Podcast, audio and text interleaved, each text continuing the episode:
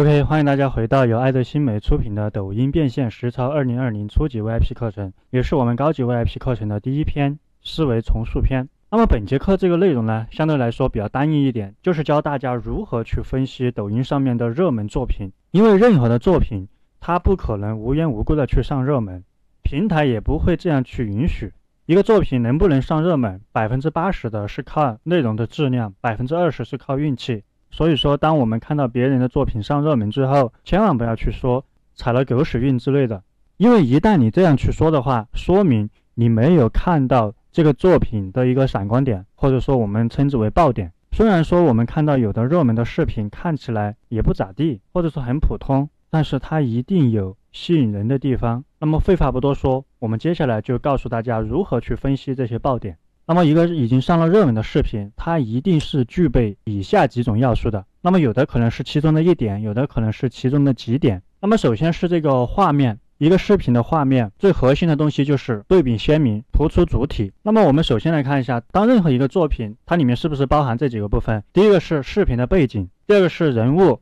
如果你是带货的话，肯定是商品。那么这个是我们重点要表达、要传递出来的东西。那么除了背景和主体人物之外的第三个东西就是道具。这个道具的话要看这个视频，有的视频里面有，有的视频里面没有。打个比方，我们去做带货方面的一个视频的时候，背景肯定是每个视频都必须要包含在内的。然后就是你的人物，如果说是你真人出镜，在这个视频里面，你肯定是要跟大家演示一些东西，演示你这个产品怎么怎么样。那么除了你这个产品之外，你肯定有其他对比性的东西。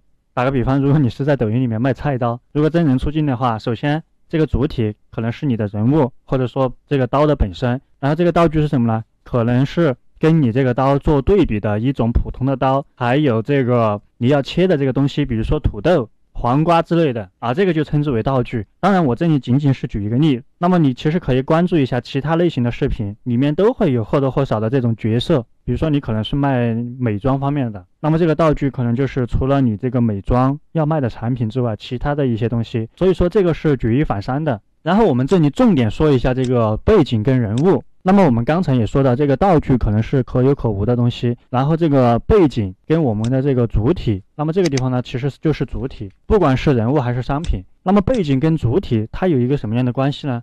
如果说你的背景的颜色比较单一，那么你的主体可能就更加的突出一些，比较艳丽一点的。打个比方，如果我们要说这种知识分享类型的视频，或者说情感方面的视频。有可能是我真人出镜，像这样去给你说一个段子，那么这个时候可能有一个实拍。那如果说我的背景是一个纯白色或者纯黑色的一个墙，那么这个时候呢，我的人物就要跟背景有一定的反差。如果背景是白色的话，那么我的衣服可以选择黑色或者深色系列的，也可以选择这种花色系列的。如果你的背景是那种商场，或者说这个颜色比较绚丽一点的这个场景作为背景，那么这个时候服装上面呢，尽量的去选择一些纯色系列的，就是单一颜色的，不要也选择太花色的。这个就是一个对比，这个就要充分的体现出来对比鲜明的特点。相信这样说大家应该都理解。OK，我们稍后继续分享。